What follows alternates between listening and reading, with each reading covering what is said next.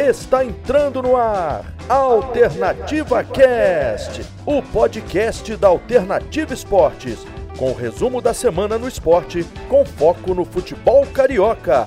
Alternativa Cast, a partir de agora, na sua Alternativa Esportes.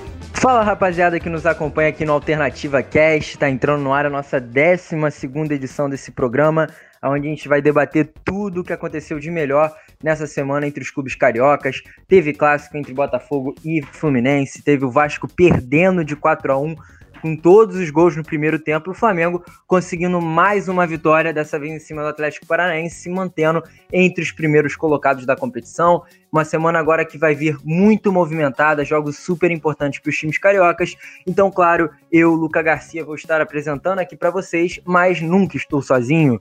Hoje ao meu lado os nossos queridos repórteres Daniel Henrique e João Pedro Ramalho. Então vou começar aqui as apresentações com o Daniel dessa vez. Fala, Daniel, como é que você tá, meu amigo? Quais que são os seus destaques para essa semana super movimentada que tá para vir, cara? Fala, Luca. Fala, João Pedro. Sempre um prazer conversar com vocês aqui para mais um Alternativa Cast, né? Nessa rodada passada que só o Flamengo de Carioca venceu, no clássico rolou um empate e o Vasco acabou perdendo. E para essa próxima rodada, meu destaque vai ser o confronto entre Flamengo e Esporte, né? É, confronto direto ali pela parte de cima da tabela, né? Surpreendentemente, o Esporte está em quinto, o Flamengo é logo em cima ali em quarto. Então vai ser uma boa disputa ali pelas colocações de cima da tabela, Luca. É, rapaziada, aquele famoso jogo de seis pontos que a gente já já vai entrar nesse debate, mas antes vou chamando aqui para nosso bate-papo também o João Pedro. E aí, João, como é que você tá, meu parceiro? Quais são os seus destaques? Fala, maestro Luca, meu parceiro, tranquilo, cara? Fala, Daniel também, meu grande amigo. É, um destaque vai começar negativamente, né, pro lado do Vasco, que eu tava na transmissão, fui comentarista do Atlético Mineiro e Vasco. É, começou um jogo bom, né? Com um golaço do Benítez. Eu até achei que o Vasco poderia surpreender, mas acabou sendo atropelado. Mais um time bicado pelo time do São Paulo. Enfim, meu destaque negativo vai começar com o Vasco, Luca. É, o São Paulismo tá, tá embaçado. Aqui vocês já perceberam, né, rapaziada? Todo mundo é comentarista, é repórter, é multifunção, todo mundo mandando muito bem nas transmissões da Alternativa Esporte. Então vamos começar falando do Flamengo hoje, rapaziada. Nossa pauta inicial vai ser o Mengão, o rubro-negro que ganhou do Atlético Paranaense no Maracanã por 3 a 1 chegou a abrir 2 a 0 o Atlético diminuiu com o Kaiser e depois o Everton Ribeiro ainda marcou um belo gol. O Flamengo, Daniel, vou começar com você nesse bate-papo, porque o Flamengo apresenta uma melhora constante de futebol nas últimas partidas, né? Ganhou seus últimos jogos, fez a goleada na Libertadores, agora ganha contra o Atlético Paranaense, vai se mantendo ali na parte de cima da tabela, recuperando aqueles pontos perdidos no início da temporada, e os meninos, mais uma vez, muito bem lá atrás, né, Dani? É isso, Luco. O Flamengo conseguiu engatar mais uma, mais uma vitória, né? E parece estar voltando aos poucos aquela forma que, que encantou a todo mundo no ano passado, né? Eu não digo assim em estilo de jogo, mas pelo menos individualmente os jogadores estão crescendo cada vez mais de produção, né? É, falando do jogo, né? O primeiro tempo foi bem aberto, tiveram oportunidade para os dois lados, mas em geral o Atlético ainda foi um pouco melhor na primeira etapa, né? Teve uma bola na trave, é, teve uma cobrança de falta perigosa e o Neneca fazendo algumas boas defesas e rolou até aquele pênalti, né? Que depois foi revisto pelo VAR, é, anulou o pênalti, já que o, o, suposto toque foi fora da área. Eu confesso que nem falta eu marcaria. Para mim, o Noga ele toca só na bola. Mas aí, então, no segundo tempo, né, com a entrada do Everton Ribeiro já no lugar do Vitinho, a partida mudou completamente a favor do Flamengo. É, logo numa das primeiras jogadas dele, ele deu um chute muito bonito é, de fora da área que obrigou o Santos a fazer uma bela defesa. E o Flamengo continuou em cima e numa bola vinda assim do alto, né? O Pedro conseguiu um domínio muito bonito, já puxando a bola para ficar de frente para o gol, deu o corte no zagueiro e só tirou do goleiro para conseguir abrir o placar para o Flamengo. O Pedro que tá, tá jogando muito bem, né? A gente tem até falado em programas anteriores que não dava para entender como que o Pedro não era escalado de, como titular desse time. E agora ele já tá, já tá sendo escalado e tá fazendo valer isso, né? Fez gol em quatro partidas seguidas já. E ter ele em campo é quase que uma garantia de que ele vai te entregar pelo menos um gol por jogo. O Flamengo continua é, melhor na partida, né? E pouco tempo depois o Bruno Henrique tentou um cruzamento, a bola bateu na mão do zagueiro dentro, dentro da área, o pênalti foi marcado e ele mesmo cobrou, cobrou muito bem para ampliar o placar. E o Bruno Henrique também, né? Que parece agora é, tá retomando essa forma, é, a sua melhor forma, né? Tá explorando melhor aquelas arrancadas de velocidade, que é uma das, das suas características principais, e também os dribles, né? Ele vai partindo muito bem para cima. E aí, numa das poucas oportunidades que o Atlético teve no segundo tempo, numa, numa falta lateral, a bola foi cruzada na área e o Kaiser conseguiu mergulhar para fazer o gol e diminuir. E o Kaiser, né, que tem sido um verdadeiro carrasco para os cariocas esse ano, já fez gol contra o Vasco e contra o Fluminense, quando ainda jogava lá pelo Atlético Goianiense, e marcando agora contra o Flamengo. E 10 minutos depois o Flamengo já conseguiu ampliar o placar mais uma vez, agora com, com um cruzamento para trás, né, vindo da direita com o Isla. O Arrascaeta dominou na entrada da área e só ajeitou para Everton Ribeiro chutar. A bola ainda deu ali uma, uma leve desviada no zagueiro e entrou para finalizar o placar. Então, boa vitória para o Flamengo para conseguir subir na tabela né, e chegar finalmente aí à quarta colocação. O, o, Daniel e o Luca, você, o Daniel acabou de falar, né, que não entendia como o Pedro não era escalado como titular e agora como o Gabigol tá lesionado, né? Eu queria saber de vocês também se talvez está na hora, talvez quando o retorno do, do Gabigol acontecer, quero saber de vocês como, como vai ser essa dualidade, né? De, dois, de ter dois grandes centroavantes para disputar uma vaga. Eu queria saber de vocês quem é o titular na equipe do Flamengo por enquanto. Olha, João, Começando aqui por mim, né? Só lembrando, é, antes de, de falar desse assunto, que o Atlético Paranaense jogou com o time reserva, né, rapaziada? O Santos, o goleiro que inclusive foi para a seleção brasileira, era o único titular. Na minha opinião, João, Gabigol e Pedro tem que jogar juntos, porque não tem como, cara. O Gabigol é um dos maiores ídolos do Flamengo. O cara tem uma história muito bonita recente, é artilheiro, mete muito gol, e o Pedro tá numa fase iluminada, cara. O que esse cara joga é impressionante. Eu arrisco a dizer que ele é um dos melhores centroavantes na atualidade no Brasil. É, para mim, ele é jogador de seleção brasileira, independente de ser banco ou titular. Ele tem um pivô impressionante. Outro, eu, outro dia eu tava vendo, né, uns programas de mídias independentes do Flamengo, e um cara falou uma parada muito interessante. O Pedro tem o pivô do Guerreiro e a artilharia do Gabigol. Então ele tem o dois, os dois, ele tem o melhor dos dois últimos atacantes que brilharam pelo Flamengo, né? Então, realmente é um jogador muito completo, que vivia uma fase excelente no Fluminense, foi um pouco apagado na Europa. Para mim, ele é titular absoluto junto ao Gabigol. A gente viu que isso pode dar certo, João, porque no jogo contra o Independente Del Valle, na goleada agora por 4 a 0 os dois começaram jogando juntos. E aí acabou que o Gabigol foi substituído, né, por, por esse problema, problema no tornozelo. Não sei se você concorda comigo, né, Dani, que dá para jogar com os dois juntos, talvez até abrindo um pouquinho mais o Gabigol, por mais que não seja a, a posição que ele renda mais, né? Eu concordo, Luke. Inclusive nesse jogo que você falou, né, contra o Independente Del Valle, o gol do Pedro, quem dá o passe é o próprio Gabigol. Então, eles ali na frente conseguem fazer uma boa dupla, né? O Gabigol, ele se movimenta um pouco mais que o Pedro, apesar do, do Pedro não ser tão fixo assim, mas o Gabigol tem mais essa movimentação e gosta muito desses, desses lances de, de tabelar, né? Com algum outro atacante que esteja próximo dele. Ano passado a gente viu muito isso com o Gabigol na, na sua fase mais artilheira assim na vida, né? uma das melhores temporadas que ele teve, e jogando nessa posição de mais móvel, né, e tabelando bastante com os jogadores em volta dele para poder fazer os seus gols, e com o Pedro pode ser uma possibilidade disso, né. Agora, o problema é que o Flamengo tem muitos bons jogadores ali para serem escalados, né, tem o Pedro, que está numa fase excelente, tem o Gabigol, que é um jogador decisivo, e já é, como o Luca disse, né, ídolo do Flamengo, tem o Bruno Henrique, que está retomando o futebol, tem o Everton Ribeiro, tem o Arrascaeta, que estão numa fase excelente também, então, realmente, o Flamengo vai ter um. O Domi vai ter uma, uma dor de cabeça ali para escalar esses jogadores, uma dor de cabeça boa, né? Porque afinal, afinal, são jogadores de muita qualidade e o Flamengo consegue ter bastante jogadores desse tipo no seu elenco. É, com certeza. E em falar em jogadores é, que, que substituem bem, né? Jogadores de muita qualidade. O Flamengo, lembrando que o Domenech Turreno agora voltou de Covid, né? Já vai comandar contra o esporte, então provavelmente vai, vai continuar com esse esquema de rodízio, né, João? No rodízio, muitas pessoas não são adeptas, outras são.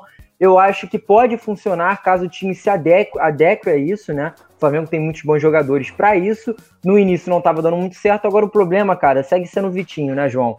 Você que eu sei que você era fã do futebol do Vitinho na época que ele estreou no Botafogo, era um cara que jogou muito bem lá em 2013, foi teve boa passagem no CSK de Moscou, mas vem tendo oportunidades atrás de oportunidades e não corresponde, né, João? Ele que começou esse jogo contra o Atlético Paranaense. O Lincoln era cotado para começar, jogando de ponta. O Lincoln evoluiu muito, inclusive parou de ser uma das possíveis é, vendas do Flamengo.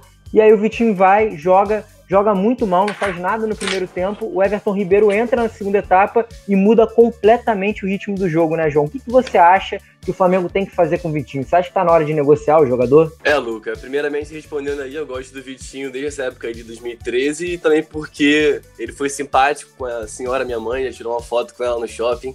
Minha mãe tem até essa foto guardada até hoje, então eu tenho um carisma com o Vitinho mas realmente no Flamengo ele parece ser outro jogador, né? Até a sua expressão facial demonstra um pouco isso.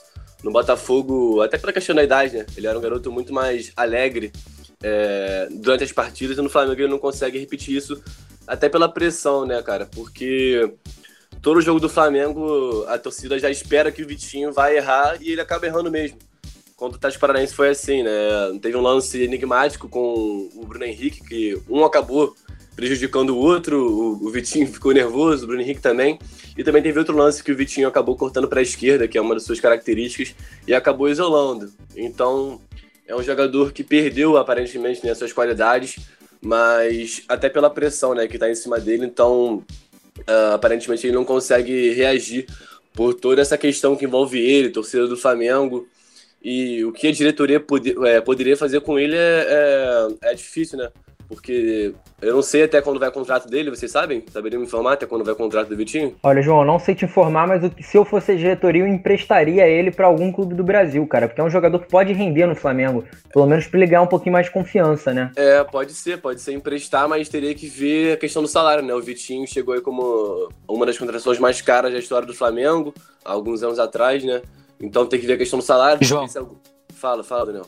É, o contrato dele vai até o final de 2022, até dezembro. É, então, então tem mais praticamente uma temporada e meia aí no Flamengo. Não sei se valeria muito a pena para a diretoria emprestar ele, porque ano passado, por exemplo, ele foi bem útil, né? Mesmo tendo um desempenho um pouco abaixo do resto da equipe, ele não foi tão mal como ele está indo nessa temporada. Então, se a diretoria quer emprestar ele, vai emprestar o quê? Por, durante até o fim do Campeonato Brasileiro? Pode ser. Mas tem que ver também a questão de salário. Enfim, é uma, uma questão burocrática difícil para o Flamengo decidir o que vai fazer com um grande jogador que não vive uma boa fase no Flamengo já há algum tempo, né? Não conseguiu desempenhar um futebol que esperava dele, pelo futebol que ele apresentou unicamente no Botafogo, né? Porque ele saiu, foi para o CSKA, também não, não se deu bem na Rússia, voltou para o Internacional, também não foi um jogador é, tão destacado, e chega no Flamengo também com essa postura um pouco irreverente, né? Ele não consegue demonstrar muita reação, como, como eu disse, né? Por toda essa questão que envolve muita pressão em cima dele, muita, muita cobrança em cima de um menino que aparentemente não consegue demonstrar esse futebol que apresentou em 2013, Luca. É, e, Lucas, só para só pra pode, pode falar, Dani, pode falar. Não, só para complementar esse assunto do Vitinho, né? Para mim a, a, principal questão dele é realmente o ânimo, né? Porque ele se mostra muitas vezes durante as partidas muito apático é, nas decisões que ele faz. Ele erra um lance, se mostra indiferente é, na expressão dele. Talvez seja uma coisa pessoal dele, né? Mas ele se mostra às vezes muito apático e seja mesmo uma questão de ânimo, até porque no ano passado, com o Jorge Jesus, que era aquele técnico mais, mais fervoroso ali na beira do campo, o Vitinho era praticamente o 12 jogador do Flamengo, né? Ele era sempre o primeiro a, a entrar numa substituição e ele até correspondeu com o Jorge Jesus, né? Ele chegou a fazer os seus gols importantes, ele partia mais para cima, é, arriscava mais chutes de fora da área. Então, realmente, com o Jorge Jesus, ele tinha é, um pouco mais de fervorosidade assim em campo. E com desde a saída do Jesus, quando ele tem, tem tido a oportunidade, ele realmente tem se mostrado muito mais apático. Então, só para completar um pouquinho sobre, sobre o Vitinho, né? É, e lembrando que mesmo sendo reserva ano passado, o Vitinho teve sua temporada mais goleadora com a camisa do Flamengo, né? Ele marcou nove gols mesmo não atuando entre os 11 titulares. Por outro lado, Daniel, continuar aqui com você, cara, porque tem jogador no Flamengo que está recuperando bom, bom futebol. E, ao meu ver, o Gerson é um deles, né? Você que já falou do Bruno Henrique, que recuperou brilhantemente, né? Meteu três gols nos últimos dois jogos. E o Gerson também jogando muita bola, né, cara? Inclusive entrou na seleção da rodada do Campeonato Brasileiro, comendo a bola ali no meio de campo, dominando as ações. Ele com a Rascaeta fazendo uma boa dupla ali na saída de bola do Flamengo. A Rascaeta, outro que está jogando muito futebol. Mas, além dele, eu queria que você comentasse a fase da zaga do, do da zaga do Flamengo, Daniel. Natan e Noga, para mim, na ausência de Rodrigo Caio, agora que foi para a seleção brasileira, tem que ser a zaga titular. Os garotos jogaram 2019 inteiro no sub-20 e estão fazendo partidas brilhantes ali defendendo o Flamengo, né, cara? Eu concordo, né, na ausência ali do, do Rodrigo Caio, do Léo Pereira e do Gustavo Henrique, que estavam com Covid também. Os dois meninos mostraram muito mais do que esses próprios Léo Pereira e Gustavo Henrique, né? Em poucas partidas eles já apresentaram um futebol muito mais seguro, é, muito mais de muito mais impondo muito mais respeito ali na zaga do Flamengo do que esses dois jogadores que foram contratados esse ano, né? Então, com certeza, eu acho que o, o Domi já tá com um olho mais especial para cima desses garotos do Flamengo e já vão, é, na minha opinião, com certeza passar à frente ali é, desse, do Léo Pereira e do Gustavo Henrique numa, na hora de serem escalados ou então de, de entrarem e serem opções durante o jogo. E também falando do Gerson, né? Já tem algumas partidas ali, pelo, pelo menos umas três partidas que o Gerson vem recuperando esse futebol e realmente ele tá, tá subindo muito o nível do futebol dele. É, comparado com essa desde a volta da pandemia, né? Que ele parece ter voltado um pouco mais devagar do que ele vinha jogando e agora ele realmente tá botando esse meio de campo do Flamengo no bolso, tem sido muito importante defensivamente e também na transição, né? Porque nesse último jogo a gente viu pelo menos umas duas ou três bolas lançadas por ele é, que foram cruciais para o Flamengo em contra-ataques. Ele tem um passe longo muito bom ele abusou, usou e abusou disso nesse último jogo, né? E você também falava um pouco do rodízio do Domi. É, para dificultar um pouco mais essa próxima partida contra o Sport, que o Sport, que desde que o Jair Ventura assumiu o comando do time, vem conquistando alguns bons resultados e é o quinto colocado, né? Logo ali atrás do Flamengo e já tem três vitórias seguidas no campeonato, é, o Flamengo não vai ter para essa partida os seus dois meios pensantes do time, né? Já que o Everton Ribeiro e o Arrascaeta é, já se apresentaram para as suas seleções para poderem disputar ali as partidas das eliminatórias. Então a gente vai ter que ver como é que esse, esse time vai ser escalado ali por essa posição. Se o Diego, depois de bastante tempo, vai entrar ali, se o próprio Gerson, né, que a gente vinha falando que está jogando muito bem, vai ser adiantado ali para a posição, ou se surge ali um outro menino da base que faça bem essa função e consiga fazer um bom jogo, que nessa altura, pelo que a gente já viu desses meninos do Flamengo, não me surpreenderia nem um pouco, Lucas. É, já pode, já pode pensando aí numa escalação, Daniel, que depois pra gente fechar, vou chamar você para ver qual é o time que você entrar em campo contra o esporte, porque agora eu vou chamar o João pro papo.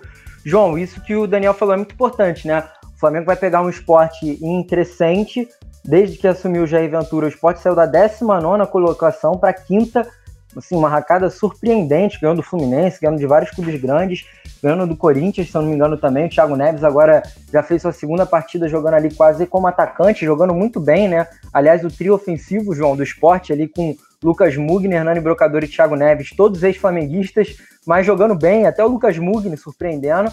E aí o Flamengo vai contar, além dessas ausências do Arrascaeta e do Everton Ribeiro, vai contar também com as ausências do Isla e do Rodrigo Caio, que eu acho que vai ser menos sentida, porque para mim Noga e Natan estão muito bem. Aliás, o Natan é o zagueiro esquerdo que o Flamengo precisa, o zagueiro canhoto, né? Para mim ele é titular absoluto, independente de todos os jogadores disponíveis ou não. E aí ali no meio de campo tem esse probleminha, na lateral direita provavelmente volta o Mateuzinho, João que fez uma boa partida contra o Independente. Quem que você colocaria no meio de campo? Você acha que é hora de dar uma chance para o Diego? Eu já vou me adiantando e eu acho que é. O Diego vem entrando bem nas últimas partidas. O que, que você acha, João? É, então, primeiramente falando sobre o esporte, né? Impressionante o trabalho que o Jair Ventura conseguiu fazer. Porque no início do campeonato eu postulava o esporte como um dos candidatos sérios a rebaixamento, mas agora é, já é outro panorama. O esporte está na quinta colocação, como vocês disseram almejando coisa grande, então vai ser uma partida bem difícil para o Flamengo. Como você disse, vai contar com ausências importantes, né? Eu acho que as principais, inevitavelmente, vão ser do De Arrascaeta e do Everton Ribeiro, principalmente desse último, né? Que se não for top 3 ali melhores do campeonato até agora, com certeza tá no top 5, porque é impressionante que o Everton Ribeiro está jogando nessa última partida contra o Atlético Paranaense, em especial é, demonstrou muito bem, né? Como o, o, jogo do Flamengo muda quando ele entra. Vocês disseram que o Vitinho foi apático no primeiro tempo quando o Everton Ribeiro entrou, primeiro toque dele na bola já obrigou o, o Santos a fazer uma grande defesa. Ele muda o panorama do jogo do Flamengo, né? O próprio Gerson cresceu muito de produtividade quando o Everton Ribeiro entrou na partida porque dá muito mais mobilidade ao time. E respondendo a pergunta, cara, eu acho que na lateral direita o, o Mateuzinho acho que vai consegue cumprir bem essa função. Eu acho que no meio, né, vai ser a, a questão mais sentida, mas o Diego tem capacidade sim. Você mesmo disse, né, Luca, que o Diego vem entrando até, de certa forma, bem nas últimas partidas e é um cara totalmente flamenguista, João. né? Fala, fala, Luca. Oi, não, só, só um detalhezinho do Diego que recentemente, agora nessa partida contra o Independente Del Vale pela Libertadores, ele se tornou o camisa 10 do Flamengo com mais jogos na história da competição. Ultrapassou o Zico. Agora ele tem 21 partidas usando a 10 na Libertadores. Então realmente é um cara que está adaptado a fazer essa função, né? É, não. E, e, outro aspecto disso é que comprova que ele é um cara ídolo do Flamengo. Né? Ele, é, ele é completamente flamenguista. É, já passou por altos e baixos no Flamengo. A torcida rubro-negra até criticava ele durante um período aí. Muita, muita gente não gostava dele. Mas agora ele inevitavelmente é um grande ídolo da torcida. Até pelo título que ele conquistou né, na Libertadores brasileiro o passe do último gol do Gabigol foi dele, né? O lançamento pro gol do Gabigol na Libertadores foi dele. É, ele renovou o contrato também, né? Então, um cara que se demonstra muito, tem muito carinho pelo Flamengo, é um grande ídolo. Então, acho que sim, ele pode sim é, tomar essa posição nesse jogo, pelo menos, do Everton Ribeiro e do Arrascaeta, povoar um pouco meio de campo, né? Por mais que ele tenha um pouco de menos velocidade, mas é um cara que tem um bom passe, tem até uma boa finalização. Então acho que não é um grande problema assim, não, Luca. Acho que o Diego pode ser, sim, o, o novo 10, pelo menos por enquanto, do Flamengo. É, lembrando que o Flamengo vai perder esses jogadores por três jogos, né? Os que foram para a seleção. Daniel, antes de você fazer a tua escalação ideal para a gente já encerrar esse bate-papo do Flamengo, eu iria com o Thiago Maia, Gerson e Diego no meio de campo. Eu tiraria o Arão por enquanto e abriria na frente Bruno Henrique, Pedro e Lincoln. Daria uma oportunidade para o Lincoln na ponta, que vem jogando bem para também manter a confiança do garoto. O que, que você acha? Qual que é a sua escalação para a gente ir fechando esse bate-papo do Flamengo? Bom, Luke, então, eu manteria o Neneca no gol, né? Não sei ainda como é que tá a situação do Diego Alves, mas mesmo ele, se ele já tivesse em condição, como ele tá voltando de lesão, eu manteria o Neneca que tá em grande fase no, no gol. Dani, Dani, Oi. Não, rapidinho, só para só pra, pra você conseguir é, ilustrar direitinho. O Diego Alves, ele ainda tá em trabalho de transição, ele não voltou a treinar com o grupo, tá treinando paralelamente. E o Pedro Rocha já voltou a treinar com o grupo e pode ficar à disposição do esporte. Então, mais uma opção ofensiva. Pois é, boa opção. Então, eu manteria o Neneca no gol. Na direita, na, na ausência do Isla, né, pela seleção chilena, eu iria com o Mateuzinho. Na zaga, Nog e Natan, muito seguros. É, e na lateral esquerda, o Felipe Luiz. No meio-campo, faria exatamente o que você falou: Gerson, Thiago Maia e Diego. Bancaria o Arão. O Arão está um pouco abaixo ali no meio de campo nessas últimas partidas. Mas o Diego não, não demonstrando é, um bom futebol em campo durante a partida, talvez até botaria o Arão no, no jogo e avançaria um pouco o Gerson, é uma das opções. Mas eu iria com Gerson, Thiago Maia e Diego é, de início. E na frente eu iria com Bruno Henrique, Pedro e daria mais uma chance para o Vitinho, pra, até por causa dessa dessas últim, dessa última partida, né? Que ele foi muito criticado nas redes sociais. Ele até fez um post sobre respeito, né? Porque criticar faz parte do futebol, mas você faltar com respeito com, com um ser humano já, já ultrapassa um pouco desse limite, né? Então, é, o torcedor tem, tem que sempre lembrar que todos ali são seres humanos e que precisam do devido respeito, assim como todo mundo, né?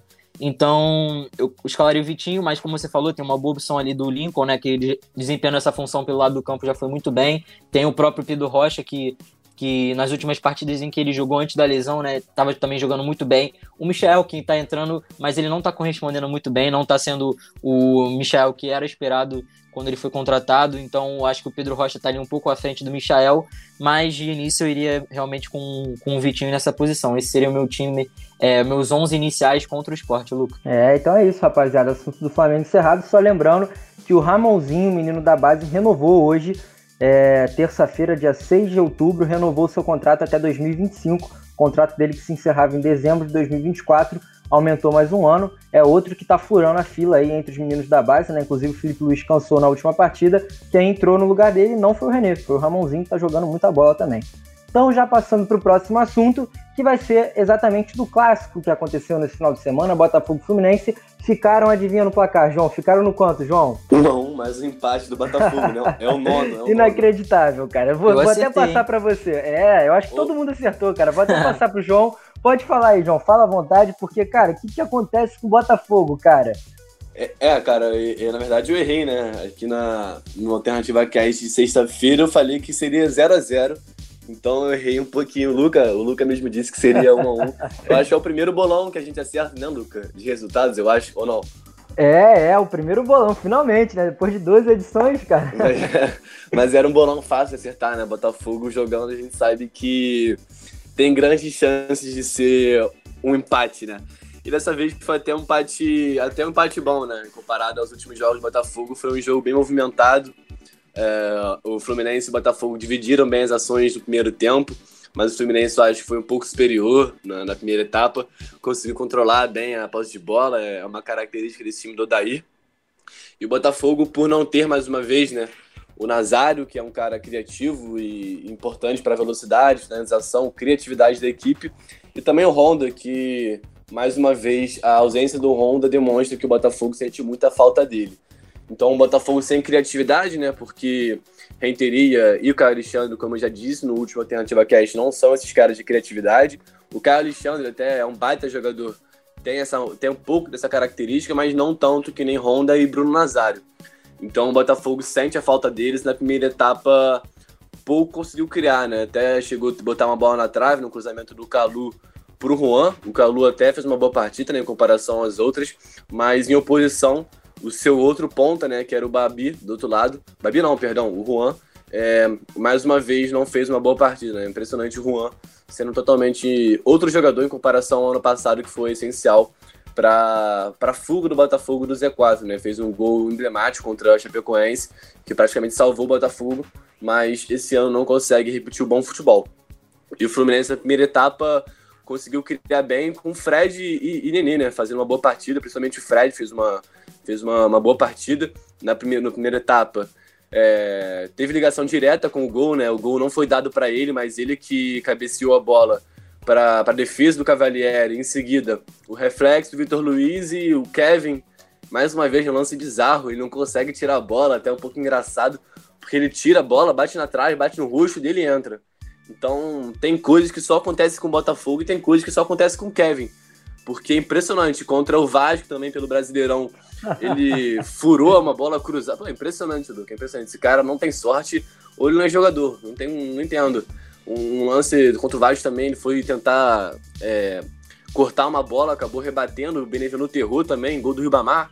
E agora, mais uma vez, o Kevin é, presente em um lance é, meio bizonho, né? E tenta tirar o, o gol, a bola acaba batendo na trave no rosto dele. Uma primeira etapa bem equilibrada, né? Como eu disse, o Fluminense conseguiu sair na frente com um gol do Fred barra contra do, do Kevin. E na segunda etapa o Botafogo conseguiu crescer. Até pela questão de estar tá atrás do resultado, né? Já é uma característica do Botafogo ser um pouco mais reativo. O Botafogo, quando leva um gol, consegue acordar. E não jogou mal, né? O Botafogo não, não jogou mal no, no, ao, ao, ao, somar dos 90 minutos, não jogou mal. Na segunda etapa conseguiu criar, foi até um pouco superior ao Fluminense. E até acredito que se poderia ter um vencedor, o Botafogo poderia sair na frente pelos, pelos 45 minutos finais que fez. O Fluminense não conseguiu criar muito né, na segunda etapa. Até em finalização, o Botafogo teve bem mais que o Fluminense, mas em chances reais foi um pouco igualado. E muitas dessas, muitos, muitas dessas chances reais do Botafogo vieram na segunda etapa, né? O Pedro Raul perdeu um gol, o Pedro, o Pedro Raul não, é, o Pedro Raul perdeu dois gols, né? Perdeu um que o Muriel saiu abafando e outro já aos 48 que ele também finalizou e o Muriel pegou. Uh, o Benevenuto também colocou uma bola na trave, quer dizer, o Babi botou uma bola na trave, perdão. Então foram duas bolas na trave do Botafogo ao somar dos 90 minutos. Então poderia ter saído com a vitória, mas mais uma vez o um empate que deixa o Botafogo na 19 colocação. É, praticamente lanterna, né? Porque o Goiás tem três jogos a menos, então qualquer vitória do Goiás coloca o Botafogo no Z4. Então tá na hora do time acordar. O Lazzaroni tá chegando, né? Primeiro, primeiro jogo dele como, uma, como técnico. Não tem como fazer um panorama muito, muito legal do, do que ele apresentou, porque não mudou nada, né? Ele só tirou o Foster de terceiro zagueiro, adiantou um pouco ele, que foi uma boa, né? A gente vinha falando isso no Alternativa que que seria uma boa tirar o terceiro zagueiro, talvez até tirar o Foster da equipe ou adiantar ele. E foi o que aconteceu, o Lazzaroni teve peito para isso e tirou, né? A formação com três zagueiros, botou o Foster mais à frente. E agora com o Honda voltando para a próxima partida, Luca, vai ser maneiro porque certamente o Honda vai fazer a função do Bruno Nazário, que é um pouco mais adiantado, né? Finalmente o Honda deve fazer a função de meio ofensivo. Então pode ser uma das grandes armas para o Botafogo na próxima rodada contra o Palmeiras. É um adversário difícil, mas eu tenho confiança que agora o Honda jogando mais avançado pode sim fazer diferença. É um jogador que vinha jogando bem, vinha numa crescente até de certa forma visível, mas agora de meio ofensivo vai ser mais uma arma interessante para a gente analisar. É, realmente, João, você resumiu muito bem o que foi o Botafogo na partida. É, eu, infelizmente, não consegui ver a primeira etapa, né? Vi a segunda etapa inteira. Realmente foi muito disso que você falou. O Botafogo foi bem superior, ao meu ver, na segunda etapa, né, Dani? Não sei se você conseguiu acompanhar o jogo inteiro, mas o Botafogo bem mais ofensivo, dominando as ações do Fluminense. O Fluminense muito prejudicado, né? Com mais de nove casos de Covid no seu elenco, sem muitas opções no banco, dependendo muito ali dos jogadores experientes, que, claro, não iriam aguentar o ritmo da partida. O Botafogo entra com Pedro Raul, que melhora o semblante, mas assim, Dani, uma parada que eu acho que, que acontece muito no Botafogo é que tá sentindo muito a ausência do Luiz Henrique, que não joga desde o empate de 0 a 0 contra o Curitiba, e o Botafogo ainda não encontrou aquele jogador para ser a válvula de escape, né, cara? Porque como o próprio João falou na, no último episódio aqui da Alternativa Cast, o Calu, por mais que seja um excelente jogador, já com a cidade mais avançada, não tem muito mais essa função de dar essa mobilidade rápida, essa transição rápida para uma ofensividade mais produtiva do Botafogo, né, Dani? E só complementando, Luca, antes do Daniel falar, é que o Botafogo sente muita falta do Luiz Henrique, não só pela questão de ser uma válvula de escape impressionante, que o Luiz Henrique tem muita velocidade, tem muita explosão, tem muita. tem a característica do drible, né, que é o ponto forte dele. Então o Botafogo sente muita ausência dele por isso, mas também porque precisa de jogadores para munirem as suas torres gêmeas, né? Porque É, repetidamente a gente está vendo o Babi e o Pedro Raul jogando juntos, só que não tem jogadores pelas pontas para servirem ele. Servirem eles, perdão.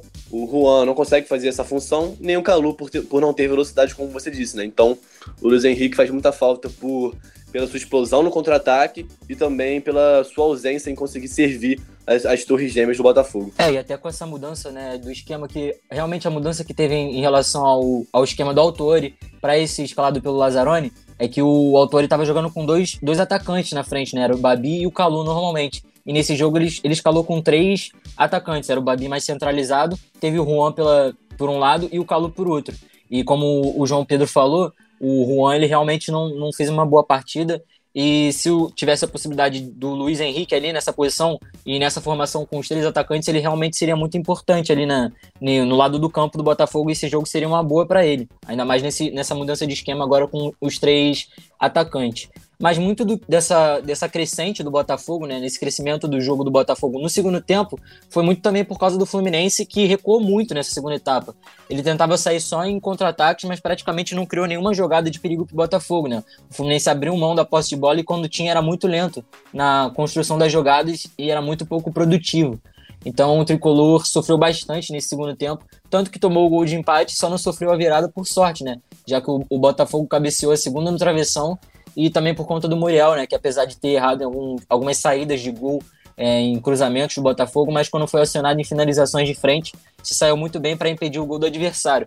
E o, o João falou da sorte né, do Fluminense no gol, é, a bola acaba ali é, o Vitor Luiz tenta tirar o, em cima da linha, depois da espalmada para o Cavalieri mil para trás. A bola continua por ali. Quando o Kevin tenta dar o chutão de costas, a bola bate nele mesmo e entra. E se teve sorte no, no gol do Fluminense, eu também vi um pouco de sorte ali no, no gol do Botafogo, né? O, depois de uma falta mal cobrada ali pelo Foster, a bola bateu na barreira e sobrou sozinho ali pro Carlos Alexandre de frente pro gol, que teve sorte ali na, no posicionamento que ele teve e a bola acabou parando ali, finalizou o rasteiro cruzado e conseguiu empatar o jogo. Então acho que vai muito nisso aí da, da, da sorte também dos dois times e o Fluminense recuando bastante, permitindo esse crescimento do Botafogo no segundo tempo, Lucas. É, então, rapaziada, só para lembrar que o Fluminense já para a próxima partida, né, o Fluminense que vai enfrentar o Goiás, lanterninha do campeonato, nessa quarta-feira às 8h30 da noite. A Alternativa Esporte não vai fazer a transmissão desse jogo, mas já para essa próxima partida, o Fluminense já conta né, com o retorno dos seus jogadores André, Calegari, Marcos Paulo, Martinelli, Miguel, Luan, Lucas Claro, Luiz Henrique Nascimento, principalmente o Calegari, Marcos Paulo, Lucas Claro e Luiz Henrique que vão atuando, né? Realmente ainda falta o Ganso, que foi diagnosticado depois com a Covid. Mas, ô Daniel, continuar com você rapidinho, porque o, o, Fluminense que peca ainda na falta de atacante, né, cara? A gente percebe que o Fred é, fez uma boa partida. É, eu acho muito legal ele ter retornado para o futebol carioca. Acho ele uma presença de liderança muito maneira em campo, né? Ele falando, pra, falando em todas as jogadas, fala muito, gesticula muito, é um cara muito líder. Mas tá com a idade muito avançada. O Felipe Cardoso não é um bom jogador, todo respeito a ele, mas não acho que ele seja à altura do calibre do Fluminense. Contou agora com a vinda do Luca, que só pode estrear a partir do dia 13 de outubro, justamente no jogo que vai ser contra o Atlético Mineiro. E aí o Fluminense teve algumas opções no mercado, Dani. Teve o Léo Jabá, que acabou que não se concretizou a vinda do jogador, né? Ele iria vir por empréstimo, mas o alto pedido salarial não, não aconteceu. E agora as informações que saem é que Gabriel Torres foi oferecido para o Fluminense e pode ser uma opção. Para quem não se recorda, é o atacante independente Del Valle que justamente marcou o gol contra o Flamengo. Um excelente jogador, né, Daniel? Pode ser uma opção muito boa para esse ataque tricolor, até para fazer, quem sabe, uma duplinha com o Fred. Sim, sim, se realmente as negociações avançarem, ele pode ser uma boa opção aí para esse, esse ataque do Fluminense, que vem sendo um, um dos, um dos, dos pontos fracos ali do time, né? Mesmo com o Fred é, e também eu não, nem culpo tanto assim somente o, a, a, a, o trio ali ofensivo né, no ataque. Também a criação do Fluminense tem pecado bastante, não tem sido tão é, produtiva assim como foi em algumas Dani. outras partidas. Oi.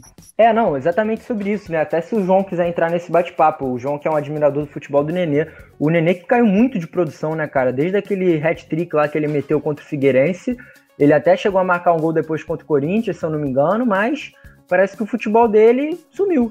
É, contra o Botafogo no, no domingo, 11 horas da manhã, ele não foi bem, não.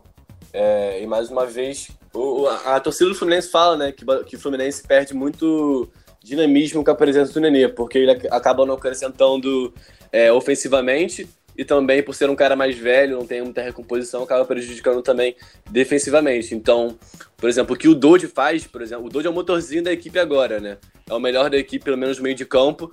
E o que o Dodge faz, o Nenê não consegue mais fazer. Então, o Dodge acaba assumindo esse protagonismo que o Nenê não consegue mais assumir. Sim, sim, essa falta de produtividade ali do meio de campo acaba influenciando o resto do, do ataque, né, do Fluminense. Então, é, não, não, passa somente pela falta de peças no ataque. Claro, o Marcos Paulo, o Luiz Henrique, que vinha se mostrando uma boa opção ali para frente, estavam é, fora por causa de Covid. É, são ausências importantes, assim como o Luca, né, que foi contratado agora, mas só vai poder jogar no mês que vem. Mas passa muito ali também pela falta de criação. E com isso, o empate acabou, acabou não sendo bom para nenhum dos dois times, né? Já que o Fluminense dá uma estagnada ali no meio da tabela e não consegue se projetar ali para o grupo do G6 e continua sendo um time muito irregular. Eu tenho repetido muito isso aqui nas minhas participações no, no programa sobre o Fluminense, porque depois de uma goleada por 4 a 0 contra o Curitiba, claro, o resultado foi enganoso, né? A gente até falou sobre isso porque o Fluminense não jogou tão bem, mas o ponto é que o Fluminense não consegue é, emplacar uma sequência de bons jogos e bons resultados, oscila muito. E os casos ali de Covid no, no elenco influenciam um, um pouco nisso. A zaga do Fluminense nesse jogo não foi muito bem, né? Sofreu bastante.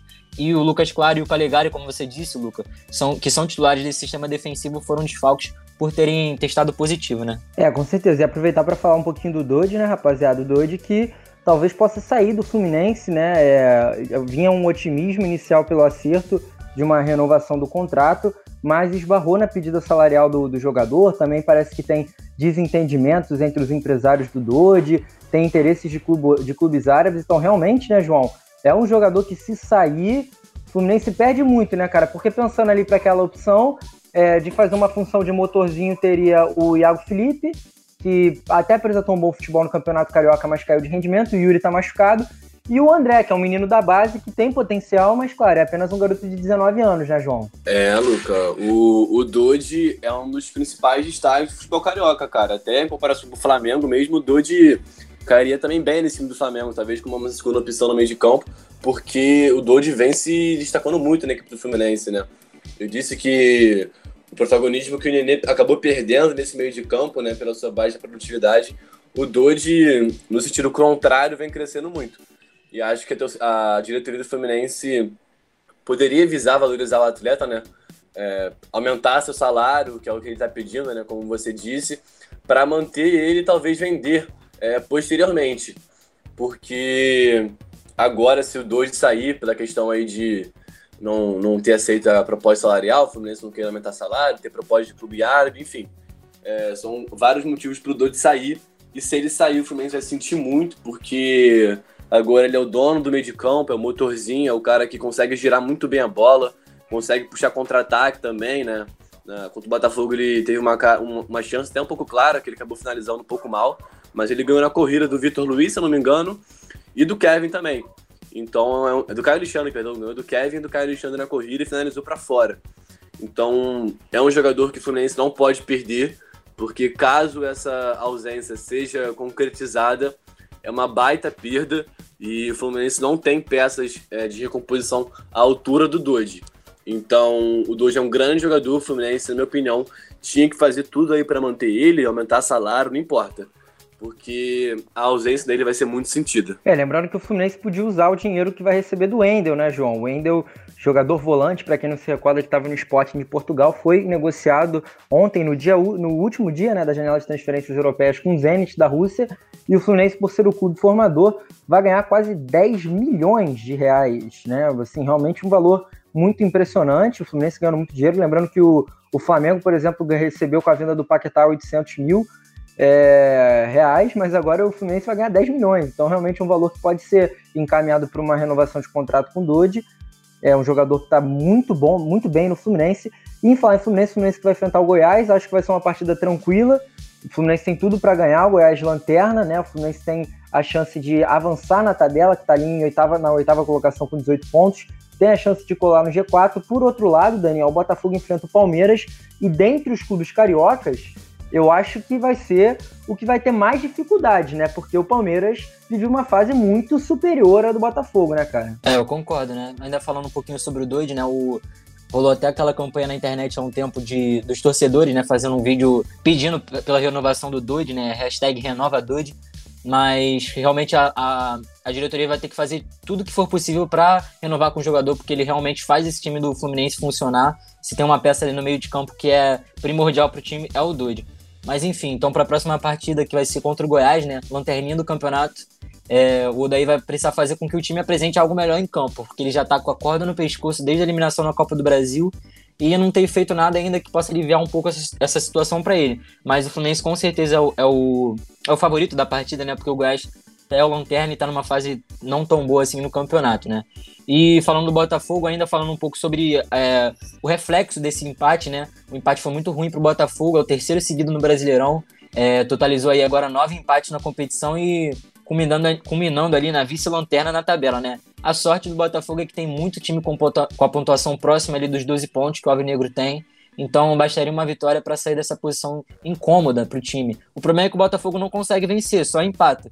E agora vai ter um jogo muito difícil contra o Palmeiras, que é o terceiro colocado. Então, realmente, a, a situação do Botafogo é Dani, é muito complicada nesse campeonato. Fala, Lucas. O Palmeiras que também empata muito, né, cara? Olhando aqui a tabela, o Palmeiras que já tem sete empates na competição, ganhou a última rodada, né? Ganhou, teve uma vitória importante na última rodada contra o Ceará, vencendo por 2 a 1 mas tinha, antes disso tinha empatado três jogos seguidos. Então, estamos caminhando aí para a possibilidade de mais um empate do Botafogo, né, cara? O, o, Botafogo e o Palmeiras são as equipes que mais empatam nesse Brasileirão aí, o Grêmio também vem, o Grêmio também vem atrás. Então, como você disse aí, tem grande chance de ser um empate, né, Luca? Acreditável, né, cara? Pois é, então a é diferença é que, só para completar, né, que a diferença é que o, Bota, o Botafogo empata muito, mas também perde, né, e o Palmeiras não tem nenhuma derrota ainda no campeonato, é o único invicto na competição, mas realmente é, tem tudo para ser um empate aí essa partida, é, os dois times empatando o, Botaf o Botafogo só venceu uma partida até então, né, venceu só a terceira rodada contra o Atlético Mineiro, e vem acumulando derrotas, empates, empates, empates, derrotas. Então é uma situação difícil para o Botafogo, que, como vocês disseram, é, vai pegar um Palmeiras que está embalado, né?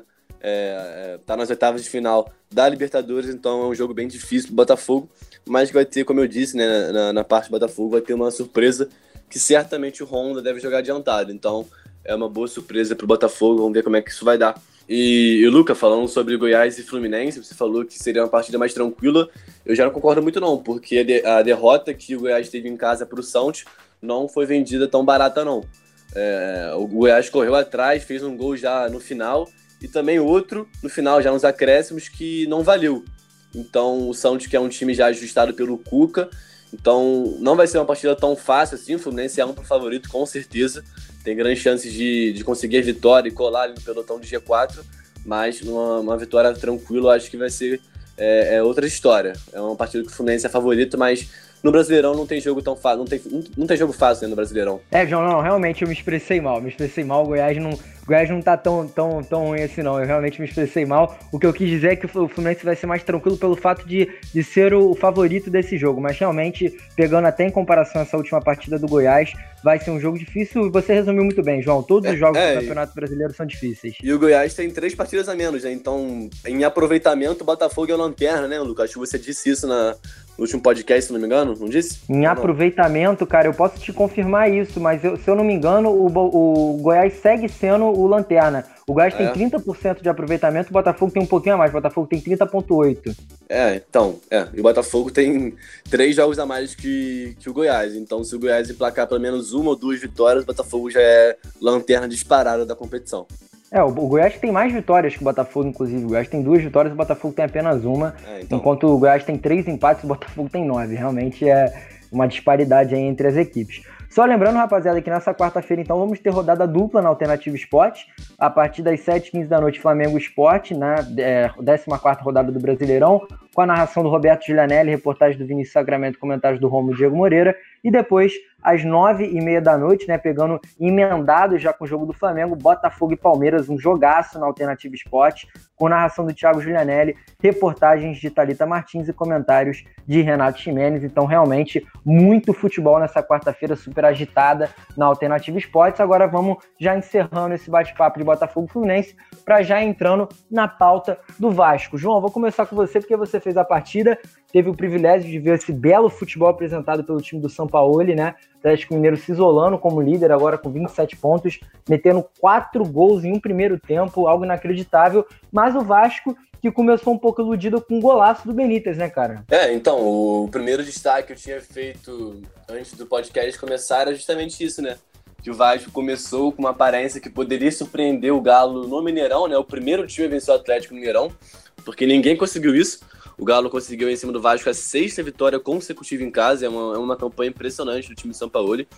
E como eu disse, o Vasco começou enganando porque logo aos cinco minutos, por aí, né? Em torno de cinco minutos, o Benítez fez um golaço, né? O disparado gol mais bonito da competição até agora.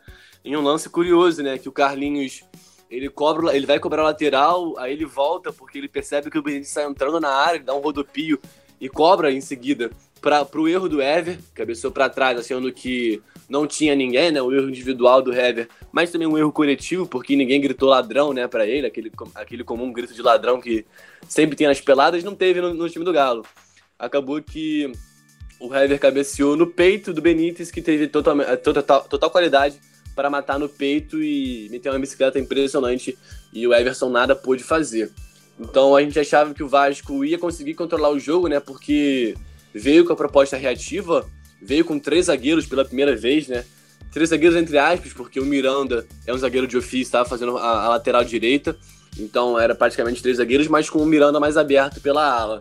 Enfim, a gente achava que o Vasco ia conseguir segurar o resultado porque era a proposta do jogo matar no contra-ataque, que não foi o que aconteceu, né? O Vasco matou numa jogada de contra-ataque, né? Porque só tinha o Benítez na, na área, mas não conseguiu segurar o jogo, né? A proposta do Ramon não deu certo, muito em função do jogo que o Atlético tem, né? É o melhor time disparado da competição até agora. É, tem muitas variações dentro do jogo. O Arana é impressionante, né? um lateral que é praticamente um meia, um quarto homem de meio que também chega na frente, é quase um quinto atacante, né? Porque o Galo tem muitos atacantes o Galo chega sempre com seis jogadores, né, na, na para fase ofensiva. E o Arana também chegando por trás, o Natan também, que é o meio de campo, que também fecha como quarto atacante, foi muito bem. Enfim, o Vasco foi disparar a pior partida do, do campeonato até então, né, do Vasco, comandado pelo Ramon Menezes. Nada deu certo pro Vasco, a lateral direita não deu certo, o Guga brincou pelo setor direito, o Keno conseguiu brincar também para cima do Miranda, que coitado, não é um lateral não tinha como segurar a velocidade do Keno. Então o Vasco sentiu muito, né? Conseguiu abrir o placar, mas logo em seguida tomou quatro gols em menos de 30 minutos. O, o Atlético abriu o placar com uma jogada trabalhada pela direita e um bolão do Natan. É impressionante, né? Se vocês forem ver o lance do gol, o Guga cruza da direita e o Natan dá um, uma chaleira, assim, meio de, de, de lado. De calcanhar, né, cara? Impressionante. É isso, uma, uma parte externa do, do pé. Na hora do gol, até eu achei que era, foi, tinha sido um bate-rebate, assim, um lance de sorte, mas não. Ele realmente quis matar com a, com a parte externa do pé para chegar a de outro jogador por trás. E aconteceu. O Arana chegou batendo e um, be um belo gol. Um dos belos gols dessa partida, né? Mais um. E logo em seguida o Vasco acabou desandando, né? A dupla de zaga foi muito mal. O Ricardo Graça fez um pênalti é, muito tosco, né? Um zagueiro de seleção olímpica fez um pênalti, um carrinho por trás, uma tesoura por trás pênalti bem marcado, gol do Guga, né? Em seguida, o, o Castan também abriu muito o braço, deu uma, uma abraçada na cara, se não me engano, do Alan Franco, se não me engano, e também outro gol. Enfim, o Vasco acabou acumulando muitos erros e na segunda etapa piorou ainda mais porque o André, que já tinha tomado um cartão aos 5 minutos no início do jogo da primeira etapa, tomou outro, né, uma falta que uma falta boba, acabou levando o segundo amarelo, foi expulso corretamente e aí piorou mais ainda a situação do Vasco que só não tomou mais gol porque o Atlético acabou tirando um pouco o pé, né? Já estava satisfeito com o resultado, não precisou mais colocar muita força e deu sorte o Vasco, porque o Atlético poderia ter feito mais gols. O Alan, que entrou bem também, meteu uma bola na trave, o Keno perdeu algumas oportunidades, enfim. Uma partida muito abaixo do Vasco, que sentiu muita falta da presença do Benítez, que mesmo assim, tendo ido mal na partida, foi o melhor em campo do Vasco. O Cano não tocou na bola, não é aquela, aquele ditado, né? Que o Cano toca uma vez na bola e é gol. O Cano não tocou na bola, não estou uma vez no gol. Uma partida muito apática do Cano, mas que também não recebeu bolas, né? O Vinícius, né, que começou como titular, foi muito mal também, não foi substituído ainda no primeiro tempo. O Thales Magno, mais uma vez, também muito abaixo. Enfim, uma partida muito apática de todos os jogadores do, do Vasco. Se tivesse que dar uma nota aí pro melhor em campo, eu acho que nem teria. Nem teria um melhor em campo. Talvez o Benítez, que foi mal, mas fez o gol. Então, o melhor em campo talvez tenha sido até o Fernando Miguel, que tomou quatro gols e mesmo assim, é, pelo menos salvou o Vasco em algumas ocasiões. É, o Vasco que desandou, né, nesses últimos jogos, já são cinco jogos sem ganhar, três deles pelo Campeonato Brasileiro. Nesses últimos três jogos do Brasileirão, duas derrotas em empate. Estava em quinto lugar, caiu para nono. Então, realmente, uma desandada aí do ramonismo, né, Daniel? E o Vasco que o Ramon dessa vez escalou mal, né, cara? Eu acho que isso foi um dos principais problemas, apesar de ter começado ganhando. Eu, é uma opinião particular minha, eu sempre deixo isso muito claro aqui no Alternativa Cash. Eu acho totalmente desnecessário você improvisar um zagueiro na lateral direita. Os técnicos agora, alguns técnicos estão com essa Maria, né? Já foi o Domi já improvisou o Tuller na lateral direita do Flamengo, agora o Ramon improvisa o, o Miranda. E eu não entendo muito bem, isso queima um garoto que estava vindo bem na zaga. O Vasco conta com a volta do Andrei e do Benítez, mas já perde o Andrei de novo para a próxima rodada contra o Bahia. Então, realmente, uma situação um pouco difícil para o Vasco, né, Daniel? Ô, Luca, eu não acho que ele tenha errado muito, não. É, porque o Pikachu vinha muito mal, né? Isso é incontestável. O Pikachu era o pior disparado da equipe. O, ele conseguiu também bancar o Felipe Baixo, também vinha muito mal. Então acho que ele, ele podia, ter, podia ter posto outro jogador, né? No lugar do, do Miranda. É, talvez o Caio Tenório, né, João? O Caio Tenório é, que é uma boa opção ali, é um bom garoto da base. O Miranda, o Miranda, coitado, não, tem como falar que ele foi mal porque ele estava fora de posição. Correu muito, ele saiu cansado também, né? Saiu cansado da partida. É um jogador que teve que correr muito atrás do Keno, então não é a função dele, né? É um jogador alto, como ele não tem a função de, de velocista para correr atrás de ponta, né? É, realmente, realmente. Lembrando que o, que o Ramon chegou a mexer ainda no primeiro tempo, né? Tirou, colocou o Marco Júnior e colocou o Iago Pikachu também, que foi bancado. O Carlinhos entrou mal nessa equipe, né? No pênalti ali cometido pelo, pelo Ricardo Graça foi uma falha dele, ele que saiu jogando bizonhamente errado e aí sobrou pro, pro Ricardo Graça fazer o pênalti para tentar defender o Vasco de alguma maneira. Então, Daniel, é um Vasco que desanda, que perde quatro colocações e vê também o seu ataque ineficiente. Cinco jogos seguidos do Cano sem marcar, mas claro, não é muita culpa dele. Como o João disse, não é municiado de forma alguma, né, cara? É, e nessa lista aí dos zagueiros escalados na laterais ainda tem o Rodrigo Caio, né, na lista. Mas enfim, o Vasco conseguiu eh, sair na frente do placar logo no começo, né, num golaço acrobático do Benítez. Tem jogado muita bola argentino, mas essa vantagem acabou não durando muito, né? O Atlético começou com aquela pressão é, sufocante, que é característica do time comandado pelo Sampaoli. E em 10 minutos o Atlético já conseguiu a virada. Continuou em cima, é, continuou em cima né, do Vasco, terminou o primeiro tempo em 4 a 1 e os erros de saída de bola na pressão atleticana acabaram sendo fundamentais para a derrota do Vasco, já que foram em dois erros que dois pênaltis foram praticamente obrigados a serem cometidos. Né? Um erro foi do Carlinhos, que foi titular na partida, e outro do Marco Júnior, que entrou ainda no primeiro tempo no lugar do próprio Carlinhos. E a estratégia do Ramon em escalar o Miranda como lateral direito para tentar segurar essa subida do Keno acabou não dando certo, não surtiu nenhum efeito. Realmente, o Vasco sofreu bastante. E como você disse, já é a terceira rodada sem vitória do Vasco né, no Brasileirão, é, além da, também da eliminação na Copa do Brasil. Então, depois de um começo de campeonato muito bom, o Vasco parece ter chegado ali no seu limite, né? Aquele ponto que a gente vem tocando bastante aqui nos programas. Com um elenco mais enxuto, com peças de recomposição não tão qualificadas quanto os titulares, o Vasco se viu obrigado sempre a utilizar os seus melhores jogadores e o que acabou desgastando muitos deles, né? Agora a gente vê um Vasco com uma queda de desempenho muito por conta disso é, não conseguiu sustentar a intensidade das primeiras rodadas, tanto que agora o Vasco está em nono lugar da tabela, caiu muitas posições aí por conta dos últimos resultados ruins, Lucas. É, e o Vasco que na próxima rodada vai enfrentar o Bahia, né, a partir das 7h15 da noite, mesmo horário do jogo do Flamengo. E assim, o Bahia que não vive uma boa fase, ganhou do Botafogo na, naquela rodada que foi refeita, né, pela primeira rodada do Campeonato Brasileiro que havia sido adiada, ganhou do Botafogo de 2 a 1 mas, à exceção desse jogo, perdeu as outras cinco rodadas do Campeonato Brasileiro. Então não é um time que ainda se encontrou desde a chegada do Mano Menezes. Então, João, realmente é o jogo pro Vasco afastar a má fase e voltar a disputar ali na parte de cima, né, cara? Ah, com certeza, né? Você já, já, já soltou um panorama interessante, né?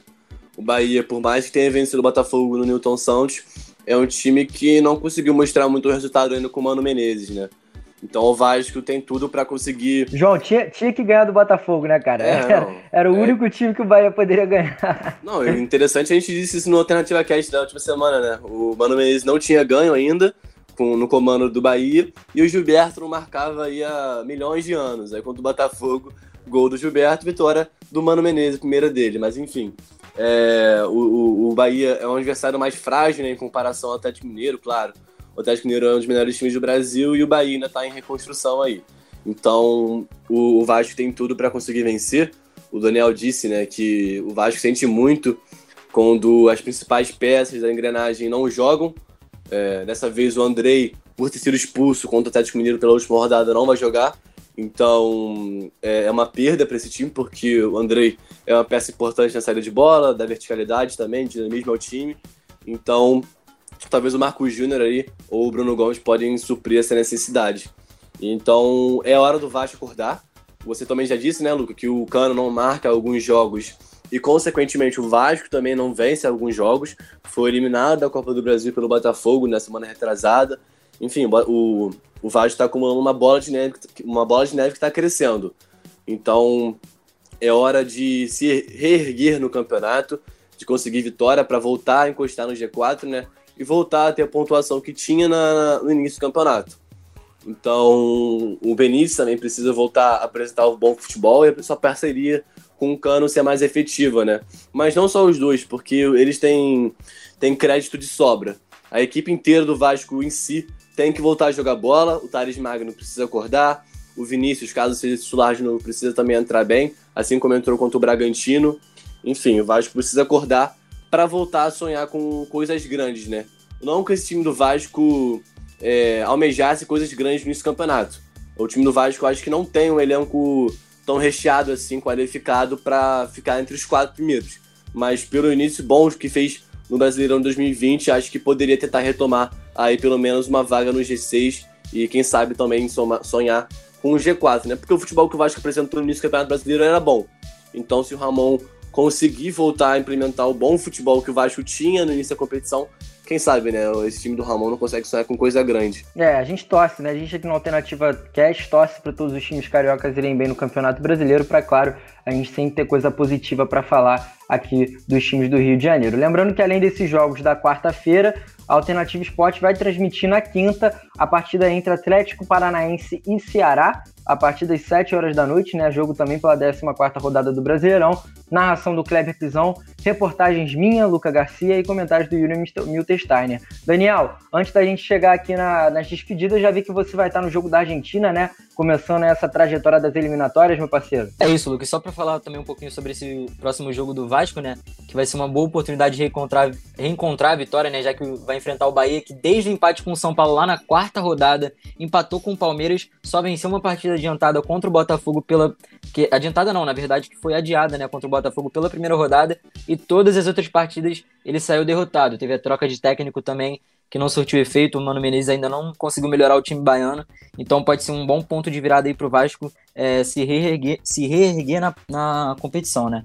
E falando aí do jogo da, das eliminatórias, vou estar na transmissão entre Argentina e Equador, vou estar ao lado dos comentários do Yuri Bertolin e também da, da narração do, do Emanuel Santana. Na verdade, o Emanuel ainda vai confirmar, né, porque ele teve um problema é, estomacal e a gente deseja aí que tudo melhore aí para ele, que corra tudo bem e que ele possa estar é, disponível aí para fazer as partidas na narração, mais uma vez, que tem tudo para ser brilhante nessa volta aí das seleções na, nas eliminatórias para a Copa do Mundo de 2022 lá no Catar, Luca. É, rapaziada, então vamos chegando aqui ao fim.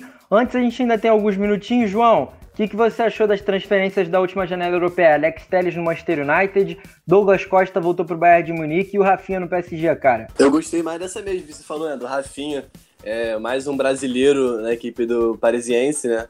Para formar aí uma, uma trinca não, né? Que tem muito brasileiro, tem muito brasileiro lá, né? Tem Neymar, Marquinhos, enfim. É, é mais um brasileiro para mostrar futebol na Europa. E, cara, eu gostei mais, sabe qual? Do, do Cavani no, no United. Eu acho que vai ser uma boa, uma boa ver o Uruguai na Premier League. A Premier League está muito boa, né? Tem vários times agora com elencos fortes. O próprio Everton, que está tá voando, né? O Rames Rodrigues, é, nas quatro primeiras partidas, foi eleito o melhor da partida nas quatro partidas. Então, enfim, uma Premier League recheada, enfim. É uma janela europeia que vem fortalecendo os clubes europeus e a próxima Champions League tem tudo para ser uma das melhores, né? Porque os grupos já estão muito fortes e agora vários clubes estão se estão se reforçando. O próprio Wolverhampton na Premier League é um time forte também, não está disputando competição europeia, mas é um time para a gente ficar de olho. Enfim, são vários destaques nesse futebol europeu. E, João, é, falando ainda, ainda também um pouquinho dessa, dessa liga inglesa, né? Tá bem maluco. O Aston Villa meteu 7 no Liverpool, o Tottenham meteu 6 no Manchester United.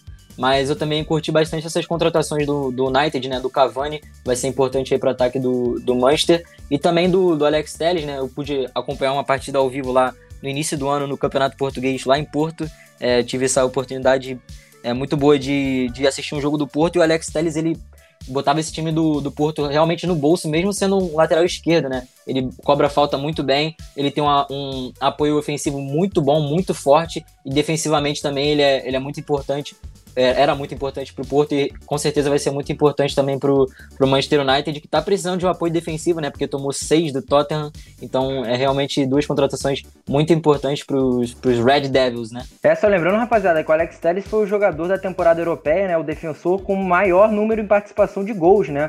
De todas as ligas europeias. Ele meteu 13 gols, deu 10 assistências um excelente jogador aí de seleção brasileira, foi convocado, tem tudo para pegar essa titularidade aí com o decorrer dos anos, um bonzíssimo jogador. Lembrando que o Porto tá para contratar o Lucas Veríssimo do Santos, o, o, o Santos que é, o Lucas Veríssimo tinha uma proximidade com o Benfica, mas melou e talvez mais para frente vá para o Porto. O Porto desistiu também do PP. E agora é uma pergunta só para a gente fechar começar com o João e depois passar para o Daniel. João, qual que foi a maior flopada do futebol brasileiro? Cavani no Grêmio, Yaya Turria no Botafogo, Anelka no Atlético Mineiro ou Drogba no Corinthians, cara? gostei, gostei. Pô, eu acho que do, do Anelka, né? É, é o mais emblemático porque o Calil, na época, confirmou, né? Aquele famoso tweet, Anelka do Galo, e aconteceu que não é. Mas também teve outros, né? Teve uma do Grêmio, que eu não lembro, acho que foi do Ronaldinho, que até colocaram caixa de som dentro do estádio. Não sei se isso é fake, se é se é para a torcida do, do Grêmio ser mais zoada entre os colorados lá no Rio Grande do Sul, mas eu lembro que teve uma caixa de, uma parada dessa, né, de caixa de som já colocada, esperando o anunciamento, mas não aconteceu. Mas é curioso, né, o, o futebol brasileiro sempre vem tendo essas, essas coisas bizarras, né, e a Torre, vídeo anunciado, Drogba no, no, no Corinthians com uma carta do, da diretoria agradecendo a negociação Anelka no Galo, enfim, Cavani no Grêmio, é, são várias coisas bizarras que acontecem no futebol brasileiro. E você, Dani, qual que é a maior flopada pra você, cara? Essa discussão aí até, chega a ser, até ser engraçada, né? O Grêmio tem esse histórico aí da, da história das caixas de sons com, com o Ronaldinho, que depois acabou acertando com o Flamengo, e também agora com o Cavani, né? O pessoal nas redes sociais, mais uma vez, postando a foto lá das caixas de som para representar o, a flopada aí, né, do Cavani no Grêmio. Teve a do Anelka também, que foi muito emblemática, porque o presidente, o próprio presidente falou, né, no, no Twitter. O do Drogba também, ele, é, o presidente, é, o Drogba alega que a negociação foi muito mal é, encaminhada com o Corinthians e por, por causa disso é, ele acabou não acertando. E também teve o Ronaldinho de novo, né, com o Vasco, que o Eurico Miranda anunciou que tava, o Ronaldinho estava 90% fechado com o Vasco, também acabou indo para o Fluminense, então tem várias histórias de flopadas aí de contratações no futebol brasileiro. Eu acho que essa aí do Cavani talvez seja menos especial porque, pelo amor de Deus, o Cavani, por mais que tenha uma idade avançada, é um jogador que ganha milhões por ano. Então, nem, nem botava fé que o Cavani jogaria no Brasil, né? Tem muito mercado ainda e tá no maior, um dos maiores times da Inglaterra. Então era claro que ele tinha muito mercado ainda e muito dinheiro para receber. É, então é isso, rapaziada. Lembrando que o Cavani também foi especulado no São Paulo. É muito, muitas especulações aqui no futebol brasileiro. E a gente vai encerrando essa 12 edição da Alternativa Cash. João, fico com você para dar suas despedidas, cara. Valeu, meu parceiro. Valeu, meu amigo. Agora eu vou dar uma descansada, né? Tá muito quente aqui no Rio de Janeiro, pelo amor de Deus. É um sol para cada um. E agora eu vou, vou descansar. Esse fim de semana tem muito jogo, né? Tem seleção brasileira, é, tem jogo também do Botafogo, tem jogo do esporte eu vou fazer com você, Daniel. Então, é, tem uma semana recheada pra gente trabalhar aqui na Alternativa Esporte. Mas agora eu fui, valeu! Valeu, João. E você, Daniel? Grande abraço, meu parceiro. Bom resto de dia pra você. Valeu, Luca. Valeu, João. Conversa muito boa hoje. É, e convidar né, os nossos ouvintes a ficarem ligados na Alternativa essa semana, que vai ter uma semana recheadíssima tem a volta das eliminatórias, as seleções vão entrar em campo. É, fazia muito tempo que a gente não via né, as seleções jogarem. Tem Campeonato Brasileiro também, então tem Fórmula 1 também no domingo de manhã. Lá no canal do YouTube também vai ter a transmissão. É, convidar todo mundo também para se inscrever lá no YouTube, que a gente está fazendo algumas transmissões de jogos de futebol. Teve final da NBA também no YouTube. É, tudo ao vivo, tudo a, a cara do, dos narradores aparecendo lá, o rostinho deles bonitinho lá para você acompanhar durante a transmissão. É, e tá bombando as transmissões. A gente convida todo mundo para continuarem assistindo. E é isso, vou estar tá na, na quinta-feira no jogo da Argentina contra o Equador. Então, convido todo mundo a, a ficarem ligados nas transmissões da Alternativa e na sexta-feira acompanharem o programa aí que vai estar com o Renato, com o Vinícius e o Luca, que sempre comandando muito bem o comando. O, comandando muito bem o programa, na verdade, né? Até uma próxima, valeu! Valeu, rapaziada. Então é isso, também chamando vocês para seguir as nossas redes sociais arroba Alternativa Esporte no Instagram e arroba Alternativa ESP no Twitter. Então, Alternativa Esporte no Instagram e Alternativa ESP no Twitter. Segue lá, tem muito conteúdo legal para vocês. Eu vou ficando por aqui, desejando um grande abraço para todo mundo que nos acompanhou em mais uma jornada aqui da Alternativa Cash. Como o Daniel falou, sexta-feira tem mais eu venho com Vinícius Sacramento e Renato Ximenes para a gente debater tudo de melhor do futebol carioca. Valeu, rapaziada. Grande abraço. Você ouviu mais um episódio do Alternativa Cast. Apresentação de Luca Garcia, participação de João Pedro Ramalho, Renato Ximenes, Vinícius Sacramento e Daniel Henrique, que também faz a edição. Para ouvir todos os programas, busque Alternativa Cast no seu agregador de podcasts. Até a semana que vem!